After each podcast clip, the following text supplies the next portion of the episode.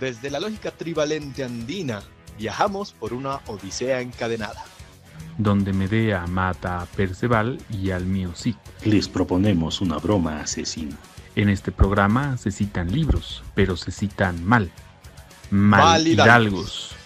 Mientras Dr. Jekyll y el Quijote se baten a duelo con Guillermo Tell, Los invitamos a criticarnos todos los martes a las 8 de la noche por nuestras plataformas digitales. Por ello no se pierdan el tercer ciclo de Héroes, Villanos y Locos. Todos tenemos un poco. Mal Mal citados. ¡Putano! Bienvenidos, estamos en el tercer programa de este tercer ciclo dedicado a los héroes, villanos y locos, y además puesto que todos tenemos un poco de aquello. Y en este tercer ciclo pues eh, vamos a trabajar Medea, y para ello tenemos la visita desde los Estados Unidos de Ana Lucía Velasco. Ana Lucía, ¿cómo estás? Hola, ¿cómo estás? Einar, Chalo, Ernesto, un gusto, chocha de estar con ustedes hoy día. Buenísimo. Nosotros más encantados incluso por el hecho de acompañarnos en este tercer ciclo y con este tercer programa. Ustedes, nuestros seguidores, pueden escuchar nuestra reseña de esta obra de Eurípides, la cual es una de las más mm, paradigmáticas, podríamos decirlo, puesto que nos pone en una posición un poco paradójica, pues ustedes ya verán cómo va a resultar esta charla y de las visiones que tengamos sobre la eh, novela que escribió Eurípides en el siglo V. Sin más, yo quiero comenzar con una pregunta a Ana Lucía. Ana Lucía, muy bien nosotros vemos, por ejemplo, la condición de extranjera de Medea en esta obra. ¿Será que esta condición de extranjería que tiene Medea por la relación de Jasón que está en Corintio hace que tengamos, digamos, una actitud, mm, digamos, adversa hacia ella o más bien todo lo contrario? ¿Tú qué crees?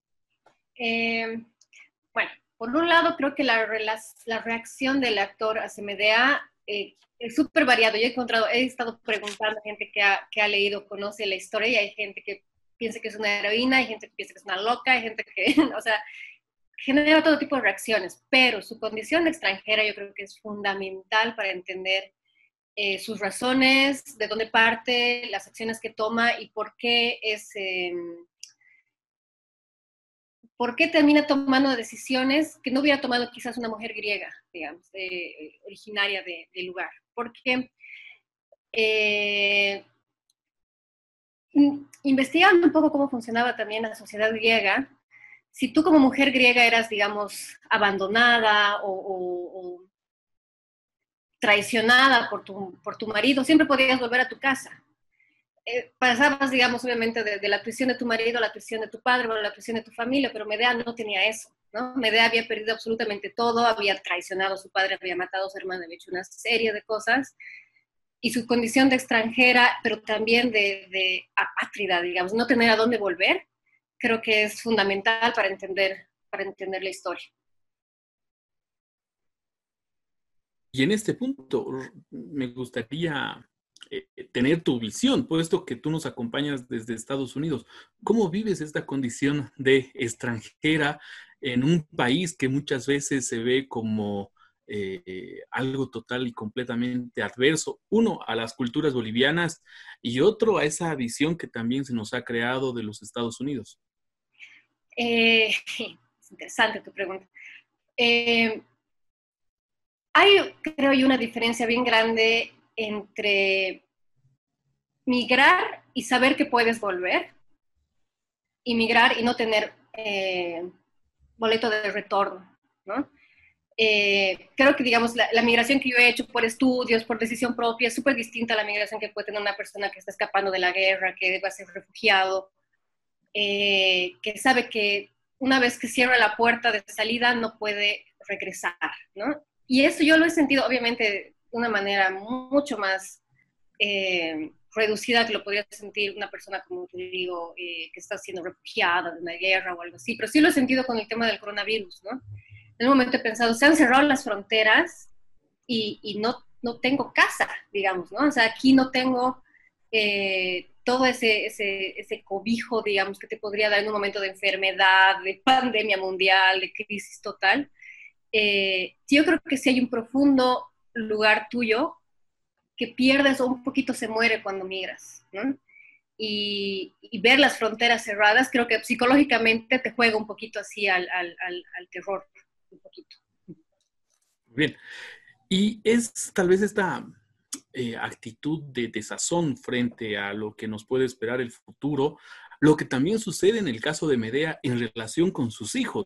Cabe mencionar que, que Medea, bueno, hace un infanticidio, pero esto enmarcado en la traición que le proporciona Jasón, digamos, a Medea, puesto que la lleva a Corintio y él luego se casa con la hija de Creonte, Creusa.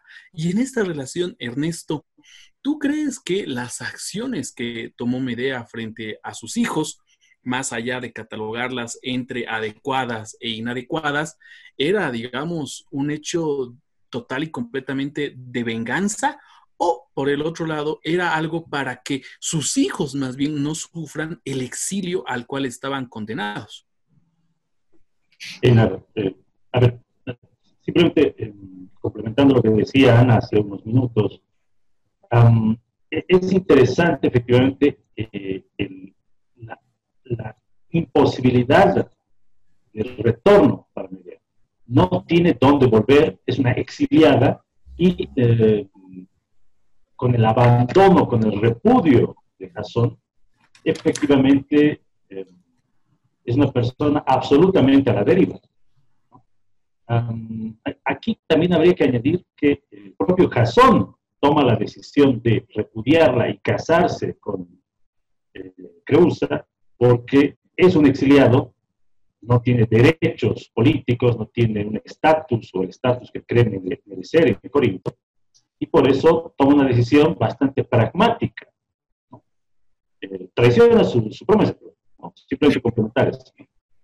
Eh, esto de la, del ser extranjero ah. juega un rol también en la decisión de, de Ahora, con respecto a tu pregunta, el infanticidio es probablemente el crimen más espantoso que uno puede imaginarse. Y aquí no creo que eh, haya sido por compasión, aunque algo se sugiere en la obra, sino que efectivamente esos niños han sido la herramienta de la venganza de Medea. Quería efectivamente eh, destruir a Jasón, ¿no? no matarlo, sino hacer que su vida fuera un infierno por el tiempo que le quedara. probablemente lo logró, efectivamente. Entonces, eh, quizás el, crimen está además, no, no solo en el objeto, dos niños inocentes, sino en haber convertido a sus propios hijos en instrumento de su, de su venganza. E, eso es lo que hace a esta decisión especialmente horrible y e inmoral, criticable. Aunque, claro, hay, no diré atenuantes, pero hay otros elementos que te llevan incluso a sentir eh, comprensión por, por medio, pero ese es otro asunto. En esto que me preguntas, efectivamente es, eh, venganza pura. Ese punto, ¿no? Hay también lo que menciona Ernesto, que podemos tener cierta comprensión por Medea, por las decisiones que empieza a tomar a partir de los que nos empieza a contar eh, Eurípides en toda esta trama muy interesante en la obra de Medea. Y ahí me gusta, me gustaría preguntarle a Gonzalo sobre esta condición de justificar, por ponerlo en esos términos, a una persona que, como ya lo decíamos, es extranjera, por un lado, y por otro, dentro de la obra se empieza a trabajar este término que es el de bárbaro. Medea, como sabemos, y como ustedes también lo sabrán, eh, si uno no pertenece a la polis griega, ¿no? Todo aquel que esté fuera de ella es un bárbaro, es un incivilizado. Y por tanto, muchas veces se justificaban estas diversas acciones por esa, por esa etiqueta. Gonzalo, ¿tú qué piensas en relación a esto? Em, a ver, yo voy a, yo voy a tomar esta posición de defensor de Medea. eh, yo creo más bien que, primero, para, ir complementando y dedicar a tu pregunta, eh, tenemos que ver que no solamente hay este tema de la extranjería en cuestión de Medea, sino que hay una clara amenaza eh, hacia lo que es eh, el patrimonio de Medea, tanto en su patrimonio material, una amenaza directa a sus bienes, eh, porque ella es una señora que tiene sirvientes y que se ve despojada de ello. Y segundo, también, y lo más importante, una amenaza hacia su, propio, a su, propia familia, hacia sus hijos en particular. Y esto se debe a que el primer crimen que comete Medea lo hace en contra del rey y de su hija. Y lo hace, ¿por qué? Porque tenemos, eh, porque tenemos una situación en la cual el rey, de una manera totalmente arbitraria, en todo su derecho, la exilia. Entonces, ella cobra venganza. Lo podemos ver desde ese lado. Y eh, el sacrificio que hace de sus hijos es con el fin de evitar que ellos sean eh, torturados, sacrificados, eh, tal vez también exiliados y que tengan que sufrir ese exilio que ella también ha sufrido en, un pasado por parte de Corinto. Entonces, hay muchas tradiciones en la, cultura griega, en la mitología griega, que te pueden dar un sinfín de historias que sobre un mismo punto suceden diferentes, eh, valga la redundancia, puntos de vista. Eh, una forma de verlo es esta, ¿no? Eh, en todo caso, Medea sería una heroína, la cual eh, en un incalculable amor materno logra eh, evitar a sus hijos este, este, este gran dolor. porque, claro, uno lee y la primera impresión que te da es que ah, es, Medea es una villana, ¿no? Pero no, podemos verlo también por, otros, por otras tradiciones mitológicas. Y para concluir con este tema, yo creo que más que todo, ese tema del barbarismo es, es plena xenofobia, ¿no? Estamos en eh, un mundo completamente abierto en el cual eh, todos somos ciudadanos del mundo y todos tenemos derecho a eh, ir de, una frontera a la otra. Y, claramente esto se puede ver que desde la cultura griega había ya xenofobia, ¿no? Había esta xenofobia a estas personas que, que son que vienen a hacer al país bien, ¿no?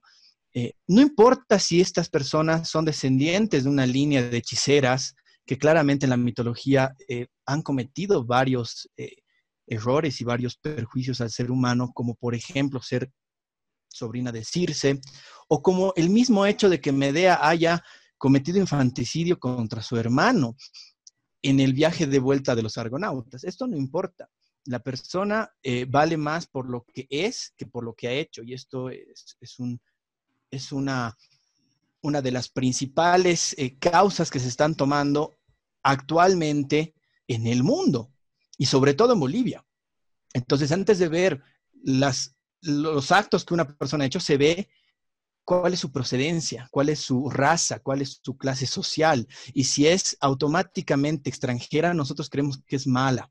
Si automáticamente la vemos de piel eh, morena, eh, es decir, de piel negra, creemos que, es, eh, que nos va a robar. si creemos que, que, es blanco y viene de la zona sur, debe ser racista. ¿no? Tenemos todas estas construcciones sobre lo que es la persona y no sobre lo que hace. Y, por supuesto, podemos analizar a Medea como una de las eh, piezas claves, heroína en ese caso, y juzgar por sus acciones y no por lo que es, ¿no? Yo ahí, no sé si puedo meterme. Sí, sí, claro. Sobre lo que dice el Chalo, creo que hay algo bien interesante en, ese tema de la civilización y la barbarie frente al, al extranjero. Es bien interesante Medea ver cómo antes de que, de que Jason la, traicione, ella hace un montón de barbaridades y que un montón de, locuras. Traiciona a su padre, mata a su hermano, hace que mm, hechiza a unas hijas para que mate a un rey, hace hartísimas cosas que no son vistas de forma negativa porque está ayudando a Jason de alguna manera está ayudando a la civilización griega y a reponer a un rey legítimo en su trono. Pero el momento que eh, Medea ya no hace estas acciones digamos, a favor de esa civilización griega, ahí se convierte en la extranjera bárbara. Y creo que eso es algo súper común hasta el día de hoy esta xenofobia de la que habla el Calo, que eh, el bárbaro, la civilización de la barbarie, las fronteras entre la civilización y la barbarie no son tanto las fronteras físicas entre los países, digamos, más blancos, menos blancos, más desarrollados o menos desarrollados, sino las lealtades y deslealtades que tienes con, con la cultura de estos lugares, ¿no? Entonces, me he hecho recuerdo, por ejemplo, a, a, a, la, a la, selección francesa en, la, en, la última, en el último mundial, ¿no? que si no estoy mal es Benzema, ¿no? Que dijo, cuando me meto gol, soy francés, pero cuando me equivoco, soy africano. Y creo que es exactamente la misma lógica, cuando, cuando tus acciones eh, llenan de orgullo y, y, y, y, supuestamente enaltecen o engrandecen a, a, la civilización o a la sociedad a la que quieres pertenecer, te, te acogen, pero cuando haces cosas, digamos que cuando te equivocas, ahí nadie quiere tener nada que ver contigo, ¿no? Y para añadir simplemente ese tema de los hijos, creo que más que un tema de venganza o de amor materno, también tenemos que entender que los hijos en la sociedad griega, y eso hasta el día de hoy, la verdad es que sigue casi intacto, diría yo, los hijos son vistos como una propiedad, los hijos son vistos como un, un, una commodity, ¿no? Un, objeto que, los, que, le pertenece a los padres. Entonces, lo que está haciendo Medea ahí es quitarle eh, sus hijos a Jasón, ¿no? Porque al quitarle los hijos, nuevamente le estás quitando, digamos, las personas, le estás quitando eh, la capacidad de linaje, la capacidad de dejar una herencia, de que su apellido continúe, ¿no? Entonces es matar por completo eh, cualquier posibilidad de que Jasón pueda continuar su vida después de ella, ¿no? Pero siempre entendiendo que más que porque o el niño inocente o, o, o el amor maternal, creo que también hay una cuestión súper utilitaria ahí en de tú has matado nuestro amor, has matado a nuestros hijos en un sentido abstracto, entonces yo los voy a terminar de matar en un sentido eh, real, digamos, ¿no? Y, y, es con, con, con, este gran problema también que nos enfrentamos, ¿no? Que los derechos de los hijos son compartidos. Pero Ernesto, pedía la palabra. Sí, sí, solo un par de comentarios. Simplemente con respecto a lo que decía Gonzalo, um, hay que tener cuidado con los anacronismos, es decir, estamos hablando de hace, de un periodo de hace, Eurípides escribió esto hace 14, no, 24 siglos, 24 siglos, ¿no? De 2500 años aproximadamente. Entonces, es natural que no tengan, que no haya tenido las preocupaciones o las inquietudes de esta época. Ahí, por ejemplo, me parece perfectamente natural y eso ha existido a lo largo de la historia humana, excepto en unos pocos, en este último siglo tan, tan particular en muchas cosas. Es decir, el tipo que está frente a ti, el tipo que está en la ciudad vecina, a 40 kilómetros, es tu enemigo potencial. No hay la, humanidad, el amor entre los seres humanos, la fraternidad, es tu enemigo. Tal vez sus padres han matado a los tuyos, entonces tu relación con ellos no va a ser necesariamente amable. Ahora, con respecto a la idea de, de, de civilización y barbarie, hago, eh, aquí, eh, por ejemplo, Jasón en algún momento le dice a Medea, nosotros tenemos leyes, ustedes se guían por la fuerza. A mí, en lo personal, me parece un criterio bastante claro para determinar la frontera entre civilización y barbarie. Pasando a, nuestra, a nuestra, nuestro tiempo, digamos, creo que esa división todavía es pertinente. Sé que no es políticamente correcto, pero, por ejemplo, hay países donde las mujeres son consideradas un poquito más que animales domésticos, no tienen ningún derecho.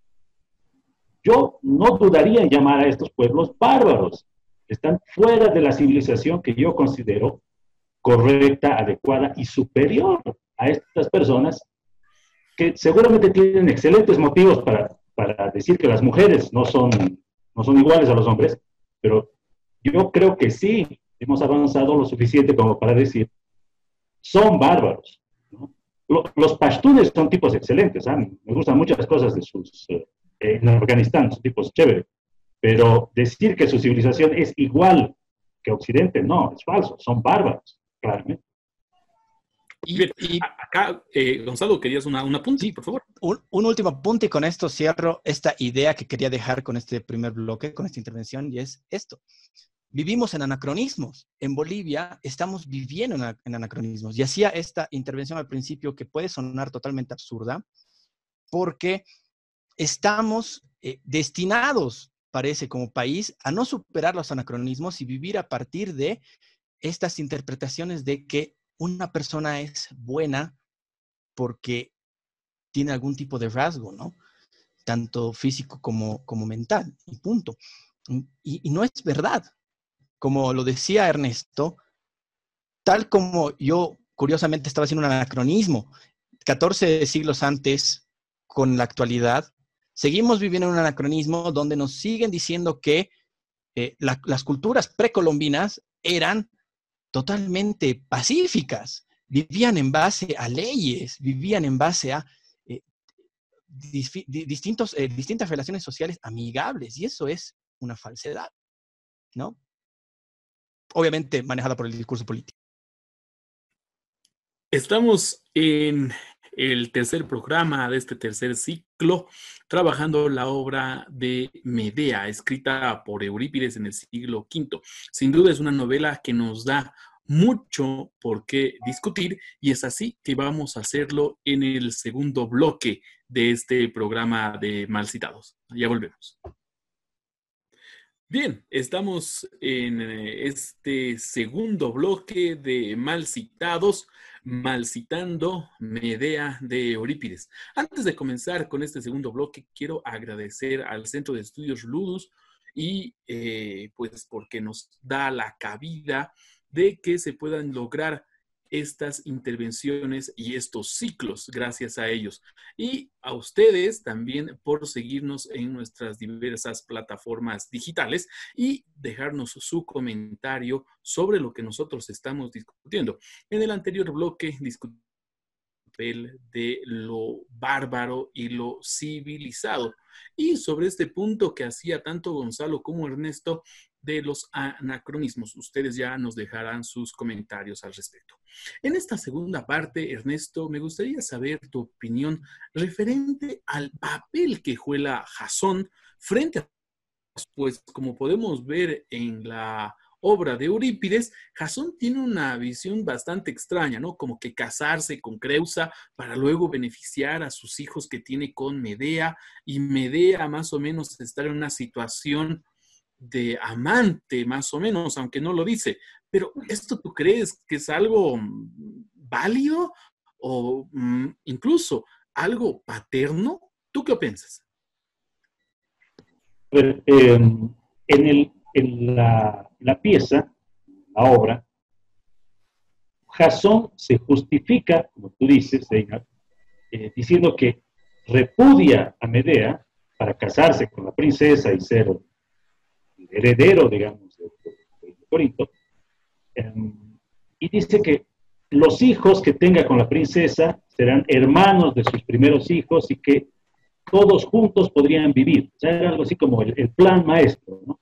Es decir, ascenso social y eh, gracias a la, buena voluntad del rey y de la princesa, podría interpretarse efectivamente como una forma de ayudar a sus hijos eh, y aquí, quizás lo que habría que notar es que la, la, concepción de pareja y de amor, por llamarlo de alguna manera, aunque el término también es anacrótico, de Medea y de Jasón es muy diferente.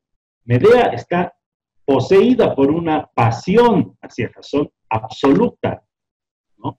Es una pasión que la consume y que al verse rechazada la lleva al crimen. En cambio, Jasón tiene una perspectiva mucho más pragmática. El matrimonio, el estar con alguien, es un contrato básicamente. En este caso, por estatus, por riqueza, por poder, pero eh, no la piensa mucho, ¿no es cierto? Se le ofrece el reino, o se le ofrece la ciudad, y él acepta porque es lo más razonable. Y creo que no entiende la pasión bárbara, la pasión excesiva de Medea. ¿no? Hay, hay es una, probablemente un desequilibrio fatal en última instancia. Pero claramente la concepción de Medea es mucho más eh, pasional, más, más carnal, digamos.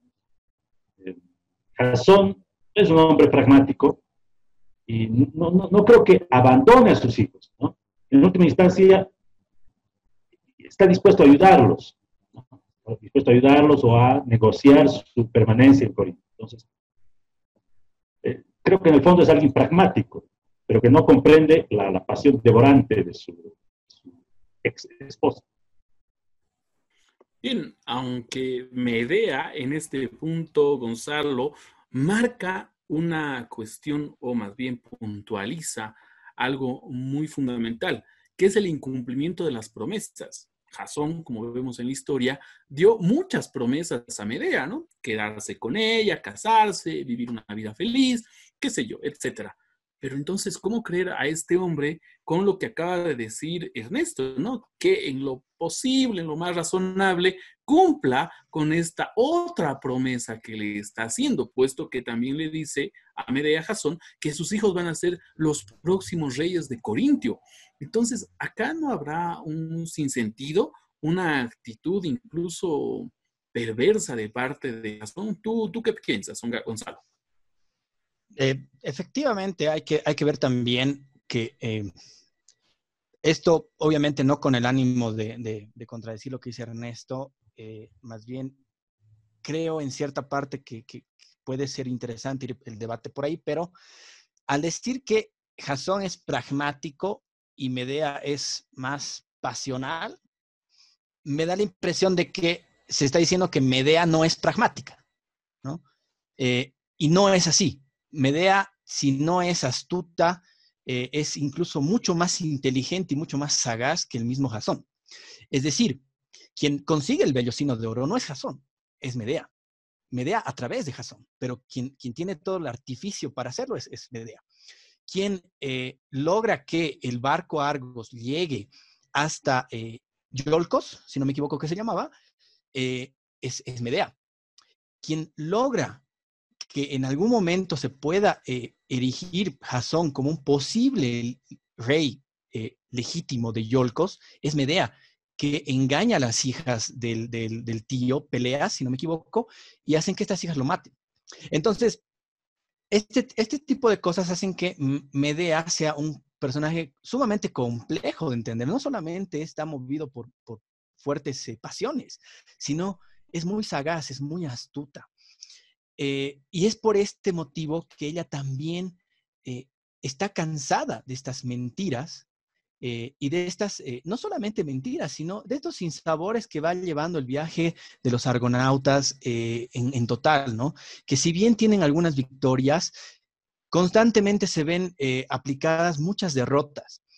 Entonces, no tenemos que olvidar que Medea no es que dice, ay, pobre de mí, ¿qué voy a hacer después? O sea, ella logra llegar a un pacto con Egeo para ser exiliada en Atenas, después de que eh, huya de Corinto. Eh, entonces, hay, hay, hay, una suerte de, eh, obviamente, cansancio de estas promesas vacías de Jasón, no solamente porque Jasón no las quiera cumplir, sino porque fracasa constantemente. Y si vemos en las tradiciones post-Medea de Eurípides, Medea termina muy bien. Medea llega a ser reina de, un, pequeño territorio en el Arcia Menor, muere de vieja, muere, si lo digo de esta manera, muere eh, sin ningún tipo de atentado, muere en su cama, feliz, con, muchos bienes materiales y con un hijo, eh, su hijo Medo, ¿no? Y de paso se va a los campos elíseos. O sea, ni siquiera es que es juzgada por Minos y se va al Averno, se va a la, al lago Estigia, se va al inframundo, sino termina su eternidad eh, bien. Entonces, yo creo que más bien eh, Jasón no es que no quiera cumplir sus promesas, sino que es un fracasado constante. Y eh, Medea es muy astuta. Y es, hay, hay que verlo desde esta manera, el personaje, porque te dictan muchas características que otros personajes de la mitología que son mujeres, sobre todo la mitología griega, no lo tienen. Eh, me animo a decir, por ejemplo, Elena, ¿no? Em, eso, con esto cierro. Bien, sin duda acá en cual entramos en un dilema de la justicia. puesto que no sabemos si los dioses están a favor o en contra de las decisiones que toma Medea. Eh, Gonzalo nos hablaba de otras obras que eh, empiezan a abordar el problema de Melea, pero dándole, digamos, un aspecto positivo a la misma. Estamos con Ana Lucía Velasco desde los Estados Unidos en este tercer programa de mal citados. Y mi pregunta va para ella en este punto. Ana Lucía, muchas veces en parte de la obra eh, podemos ver la desvergüenzura que sería de la parte del linaje de los hombres, así como en el caso de Jasón, que ya lo hemos ido mencionando. ¿Tú crees que esto es solo y únicamente de los hombres, como lo menciona Medea, o será algo eh, total inherente a los seres humanos? ¿Tú qué opinas? Hay un concepto en, la mitología griega que a mí me parece bien interesante para analizar este, esta historia en particular, que es el del ubris. Ubris es la persona que se vuelve, eh, que intenta ser como los dioses, es muy arrogante, es muy orgulloso, orgullosa, y pierde un poco el norte, eh, toma decisiones eh, muy arriesgadas o toma decisiones, digamos, poco poco inteligentes, por decirlo así, y los dioses tienden a castigar. Eh, el ubris se castiga con un némesis, ¿no? Entonces lo que hacen los dioses es mandarte una némesis que más o menos te pone en tu lugar, ¿no? Te, como que restablece la justicia, el principio de, equilibrio y de justicia, porque tú has intentado ser como los dioses, ¿no? Eh, el, mito por excelencia del ubris es el de Ícaro y Dédalo, ¿no? Eh, lo construye estas alas hechas de, cera y plumas, pero su hijo vuela muy alto porque, porque, se emociona y piensa que es un dios y las, alas se derriten. ¿eh? Creo que Jasón aquí sufre de ubris. Es un tipo que eh, está en busca de recuperar el trono que se le ha usurpado. Como decía muy bien el Chalo, gracias a Medea es capaz de superar eh, obstáculos que él por sí solo jamás hubiera podido hacer si no hubiera sido gracias a la magia de Medea, Jasón no hubiera podido hacer nada ni hubiera llegado mucho más lejos de lo que ha llegado. Y empieza a darle ubris, empieza a sentirse súper orgulloso, empieza a sentirse súper em, eh, poderoso al nivel de poderoso como los dioses, ¿no? Entonces ahí es donde viene esa desvergüenzura que creo que es a la que te refieres tú, que los dioses castigan con una némesis. Entonces ahí Medea es la némesis de, de, de Jasón, ¿no? Es ha venido a ponerle justicia al asunto, ha venido como que, por decirlo así en términos anacrónicos, como decían hace un rato, a darle los humos, ¿no? Hacerle entender que no es un Dios, que no tiene el poder para, para faltar a sus promesas, para romper el, el orden que los mismos dioses han creado para las sociedades humanas.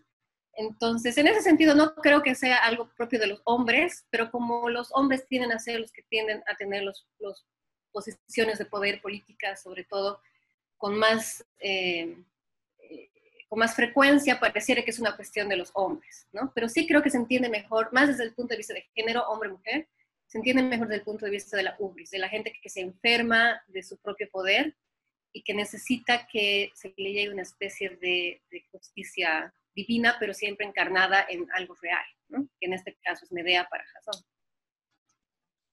Bien, estamos en Malcitados y Ernesto quiere hacer un apunte justo y puntual, supongo, porque está en contra de la opinión de Ana Lucía. Ernesto. No, no, para nada. Simplemente eh, aquí me parecen muy, muy inspiradoras, muy fecundas las, las, sugerencias tanto de Gonzalo como de Ana Lucía en cuanto al personaje de Medea, personaje central de esta, de esta obra de teatro, y de, eh, de Gonzalo, es decir, perdón, de, de Jasón. Ah, ah, entonces, aquí un, muy breve apunte, es muy interesante el hecho de que otros autores han retomado el mito de, de Medea y han escrito desde otras perspectivas, ¿no? Pienso en Séneca, siglo I de nuestra era, y en Corneille, gran, gran dramaturgo francés. Y, mm, por ejemplo, Corneille propone una Medea ingenua, ¿no? que ha sido engañada por un Jasón que sabe hablar bien, que logra conquistarla. ¿no? Séneca, en cambio, pone énfasis en el, en el carácter cruel de Medea, en el, en el, placer que siente y que descubre que siente cuando mata a sus hijos. Una cosa muy, muy particular. Entonces, aquí toca invitar a nuestros eh, seguidores, a nuestros amigos, a estudiar este personaje, que es extremadamente complejo y contradictorio, y que, como bien lo hace notar Gonzalo, termina muy bien. Es una villana, pero es una villana que tiene algo que la justifique y es una villana que termina feliz, además. Acaba casándose con, con eh, Aquiles en el, en el, eh, más allá, si no me equivoco, ¿no? en algunas leyendas. Es otro tema.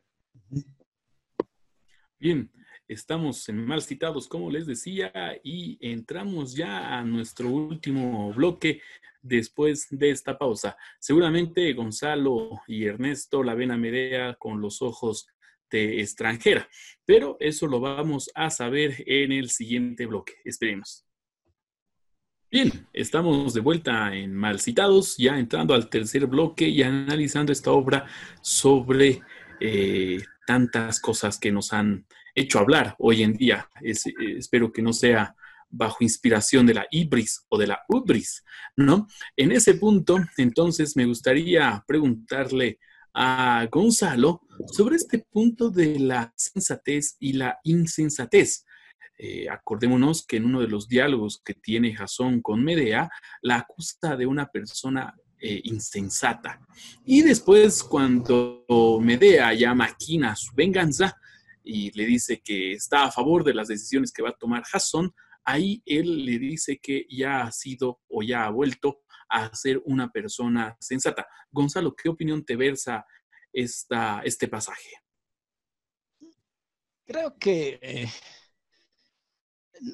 no, no, sé si, no sé si podría analizar mucho esta escena, ¿no? Simplemente creo que es eh, una clásica relación de poder en donde una persona eh, necesita de la otra para determinado fin y si no lo hace, pues recurre al, a la agresión, ¿no? De decirle, bueno, no, estás haciendo la, opción correcta para ti, ¿no? Porque la opción que se le da a Medea es que ella sea eh, la concubina y por lo tanto no pierda su, eh, no sé si su estatus social, pero no pierda sobre todo la, los beneficios materiales que eso conlleva. Eh, una vez que Medea lo engaña a Jasón y le dice, sí, sí, bueno, ya ha aceptado, claro, él se siente feliz porque ya no hay un, un, impedimento menos, es, mejor decirlo así, hay un impedimento menos a que él pueda volverse rey de Corinto en un futuro, ¿no? Eh, también habría que pensar y soñar un poco a futuro qué, hubiera hecho en Medea eh, en el caso de una posible rivalidad entre los hijos de ella y de Creusa por el trono, ¿no? Eh, me hace recuerdo mucho a cuando leía a George Martin y Game of Thrones. hay estas, estas distintas em, peleas por el poder entre la familia y hay alusiones muy interesantes a lo femenino dentro de ello. Entonces, eh, creo que eso es importante tal vez rescatar.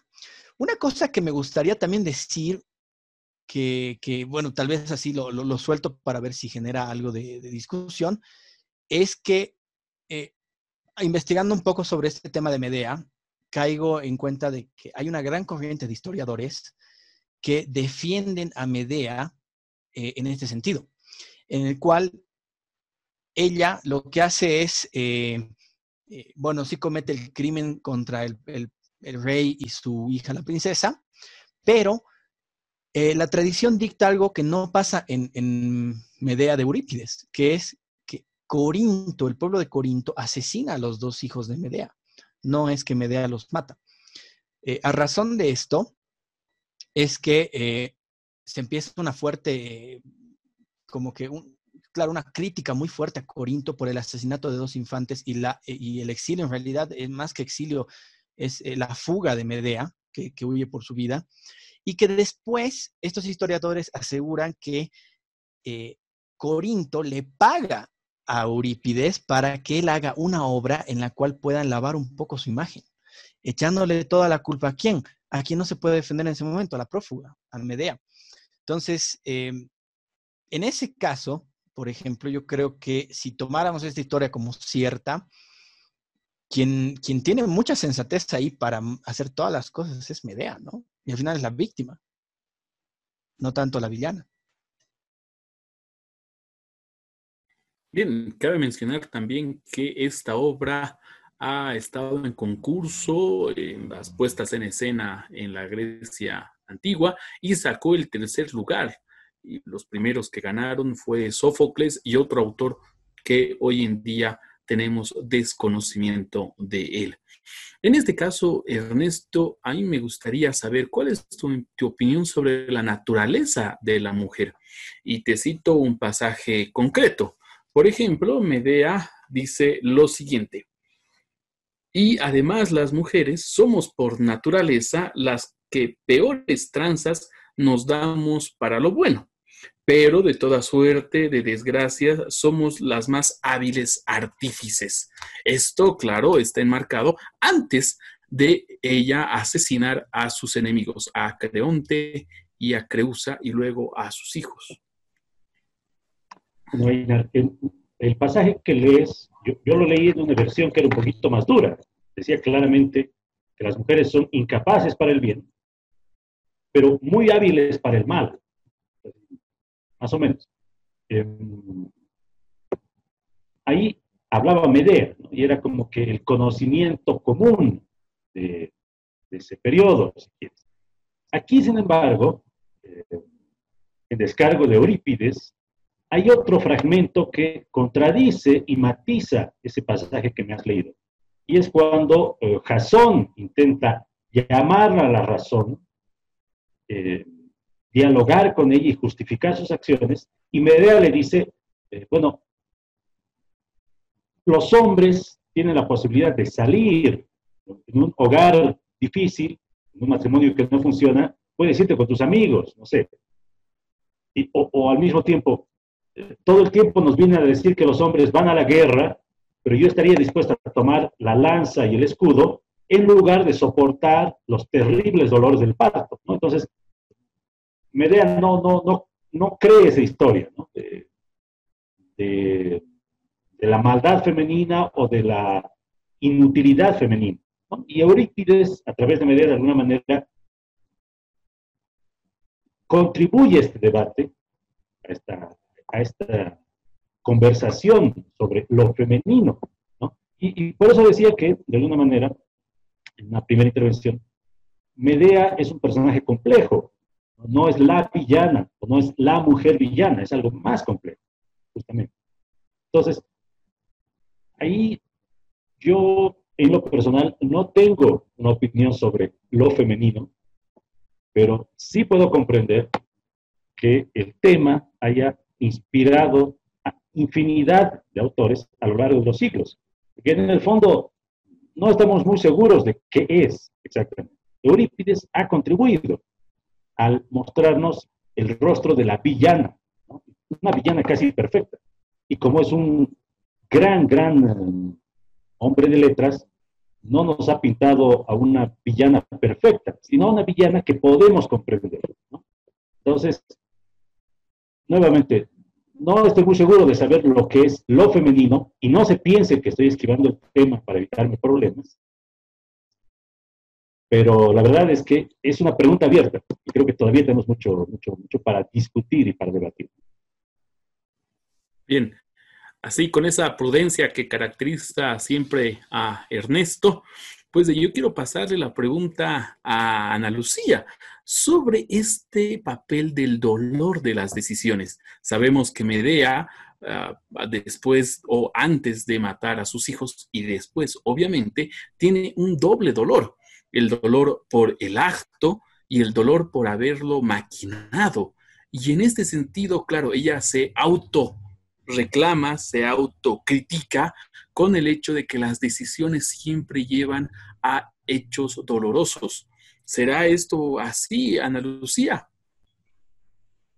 Intentando juntar esto que me estás preguntando sobre el dolor de las decisiones con lo que hablábamos hace un momento de la naturaleza femenina, creo que es bien interesante en, esta obra ver cómo lo femenino es visto como el reino de las emociones, ¿no? O sea, eh, eh, las mujeres somos las eh, amas y señoras del reino de las emociones, por eso cuando las decisiones que a un hombre quizás no le hacen muchas cosquillas, a nosotros nos llena de dolor y nos llena de culpa y, tenemos que luchar mucho con, con las consecuencias de, de, estos actos. O como Ernesto decía hace unos bloques atrás, ¿no? Esta idea de que Jason es visto como muy pragmático y, y digamos, más racional versus una Medea más emocional y más como cautivada por sus pasiones. Eh, en ese sentido creo que Eurípides hace un buen trabajo en demostrar, como también lo decía el Chalo hace un rato, que no es ni el hombre 100% racional ni la mujer 100% emocional, pero que sí es definitivamente es, una, por decirlo así, es un estereotipo que hemos creado para, para ambos. A mí me parece súper interesante como el rol de Medea, como la mujer vengativa, se ha convertido en el típico rol de heroína femenina, pero así a lo largo de, de, la historia más o menos.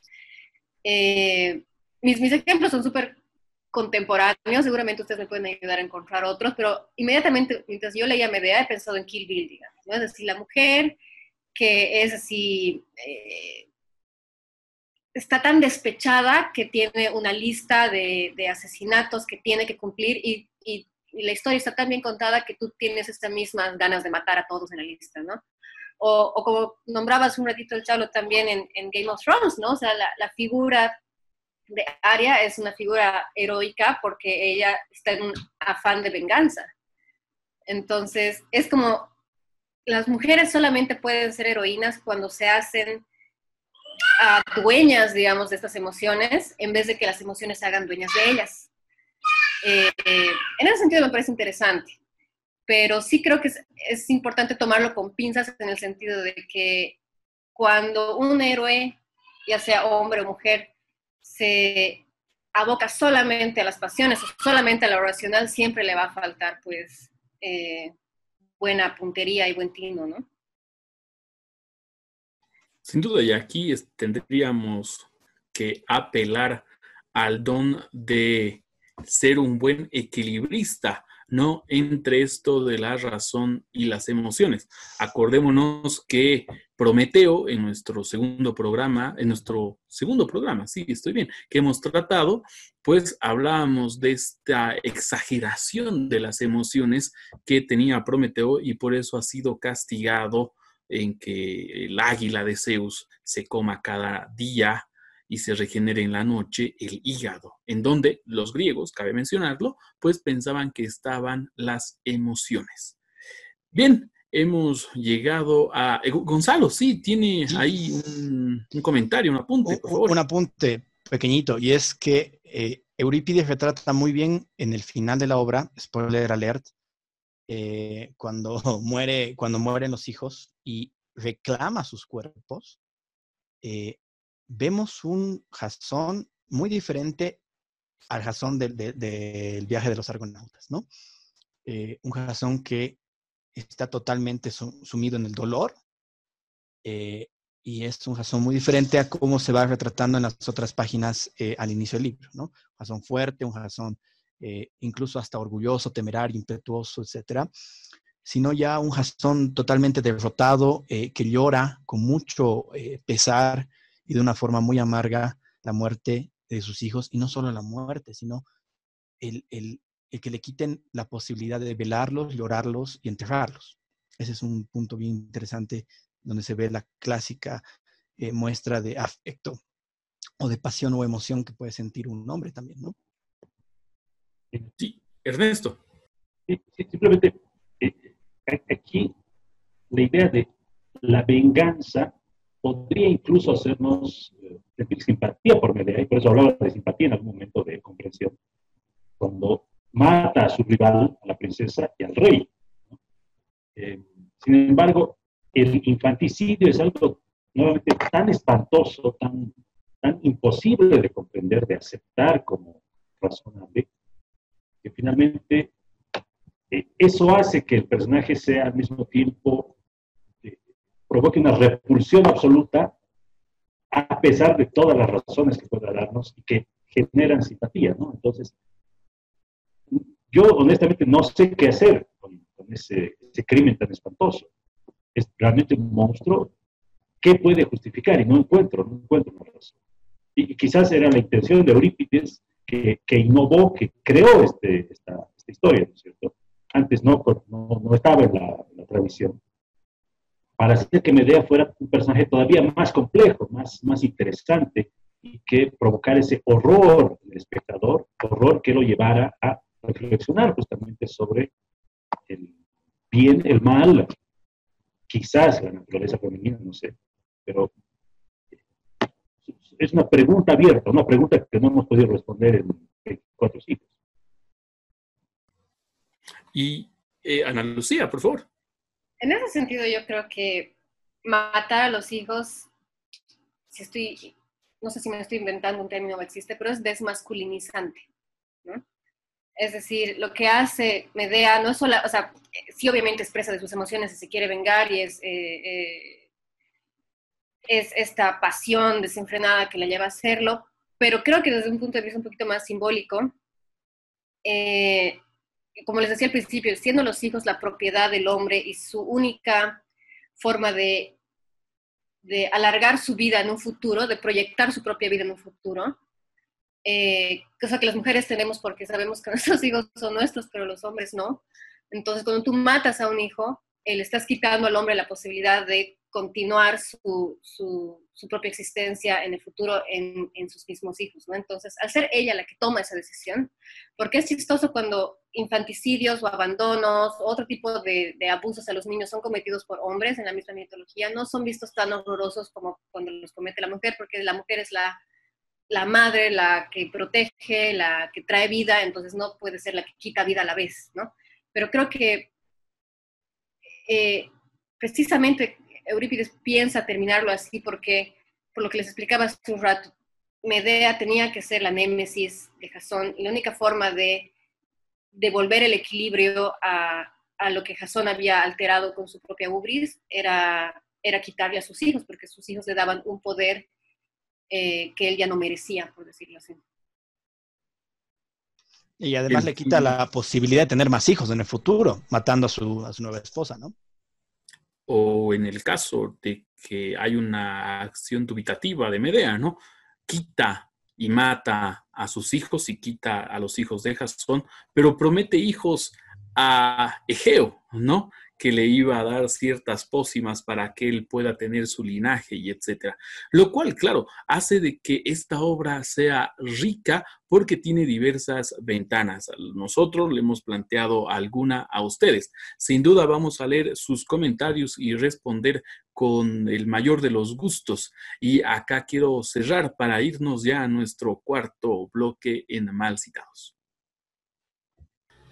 Bien, estamos de vuelta en Malcitados, habiendo comentado esta novela que, claro, nos abre muchas interpretaciones, muchas ideas, pero sobre todo muchas reflexiones, que es el libro escrito por Eurípides Medea, esta heroína o villana. Ustedes ya dirán.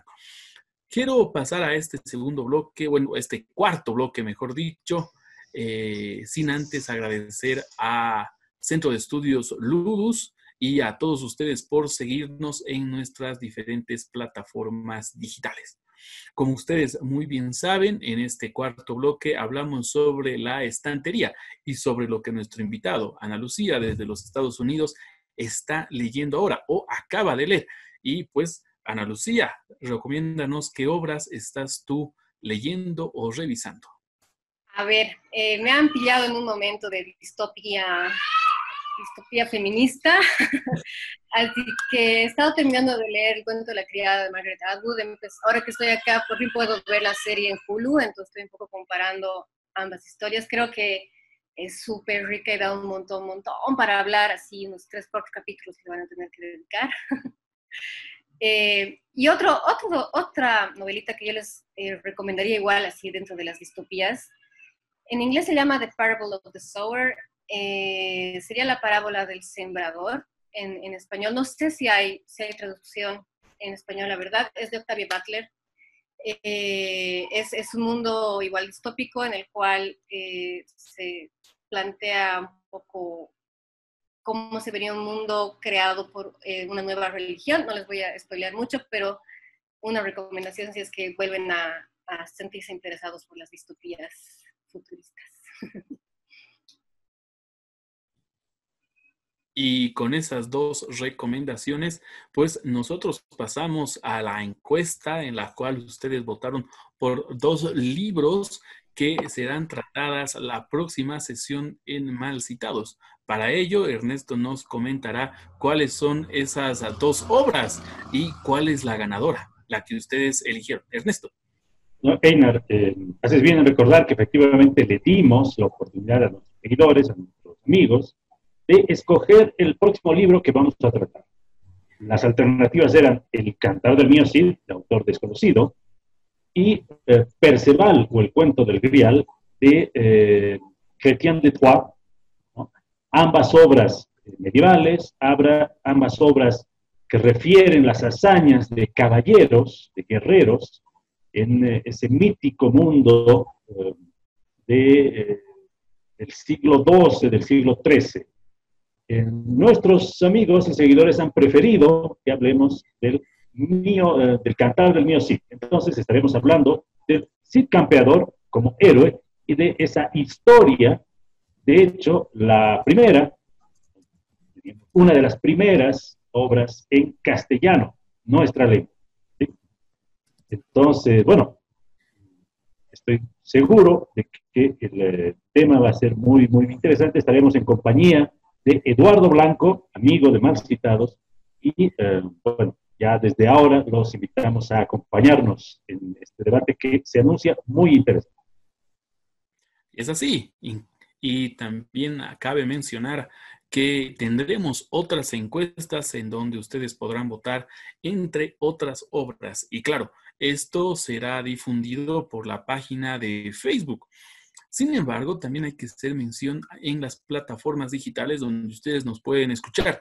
Gonzalo, tú eres el conocedor de estas plataformas, si nos puedes mencionar sobre ellas, por favor. Claro que sí, con todo gusto. Eh, ustedes nos pueden eh, visitar en la página de Más Citados, inicialmente en nuestra página web, en donde van a encontrar todas las eh, sesiones que hemos tenido de charlas sobre los libros que hemos ido desarrollando. Con este eh, estaríamos teniendo 21 libros ya reseñados con eh, invitados especiales, con opiniones bastante diversas y que genera mucha reflexión. Además de esto, nos pueden encontrar en las plataformas de podcast. Tenemos un sinfín de opciones en las que ustedes nos pueden escuchar tenemos Apple Podcast, tenemos iBox, tenemos Spotify, eh, tenemos, eh, ¿cuál me estoy olvidando? A ver, Deezer. Eh, y por supuesto, también tenemos nuestras transmisiones por YouTube. Las pueden ver ahí, pueden darle una suscripción a la página, darle la campanita para que les lleguen nuestras notificaciones y informarles que nuestra próxima encuesta va a ser el 4 de junio. Vamos a darles dos libros nuevos para que ustedes puedan decidir cuál va y eh, invitarlos a que estén atentos, voten y sobre todo compartan para que sus amigos y sus amigas puedan también elegir qué libro les gustaría que entre en Mal Citados. Bien, y con esas recomendaciones por parte de Gonzalo, quiero agradecer a Ana Lucía Velasco por acompañarnos en, este, en esta nueva transmisión de Mal Citados que está enmarcado en el ciclo de héroes, villanos y locos, todos tenemos un poco. Sin más, Ana Lucía, te dejo para que te despidas. Muchísimas gracias a ustedes, chicos. He disfrutado un montón hablando de Medea con ustedes. La verdad es que son espacios bien, eh, bien lindos y bien privilegiados que nos podemos dar aún en estos momentos pandémicos extraños, pero son los que dan justamente estas oportunidades. Así que mil gracias y, y lista para ayudarlos cuando quieran de nuevo. Muy bien. Gonzalo, Ernesto, nos vemos para la próxima transmisión. Ernesto. Como siempre, la recomendación a nuestros amigos, seguidores y al eventual hater que seguramente está ahí eh, mirándonos con antipatía. No nos crean, lean. Y es así, no nos crean, lean. Gonzalo. Sí, muchas gracias eh, por por haber eh, llegado hasta este punto. Les mandamos un eh, gran saludo a nuestras personas, amigas, compañeras y sobre todo que nos siguen y comparten eh, todo el material que nosotros sacamos. Recuerden que Más Citados no solamente son los martes, tenemos los jueves de podcast y además eh, durante la semana les vamos dando un poco de material para que ustedes vayan calentando motores con el siguiente libro. Eh, ya como lo mencionaba, vamos a hacer lo mismo con el Cantar del Mío Cid. Entonces nos estamos viendo en esta semana con más lecturas de fragmentos, más reseñas y sobre todo más debate, más citados. Muy bien. Y a nombre de Mauricio Medrano, Eina Russo. Nos vemos hasta la próxima transmisión. Chao, chao. Desde la lógica trivalente andina, viajamos por una odisea encadenada. Donde Medea mata a Perceval y al mío sí. Les proponemos una broma asesina. En este programa se citan libros, pero se citan mal. Mal, hidalgos. Mientras Dr. Jekyll y el Quijote se baten a duelo con Guillermo Tell, los invitamos a criticarnos todos los martes a las 8 de la noche por nuestras plataformas digitales. Por ello, no se pierdan el tercer ciclo de Héroes, Villanos y Locos. Todos, tenemos, un poco mal citados. ¡Putano!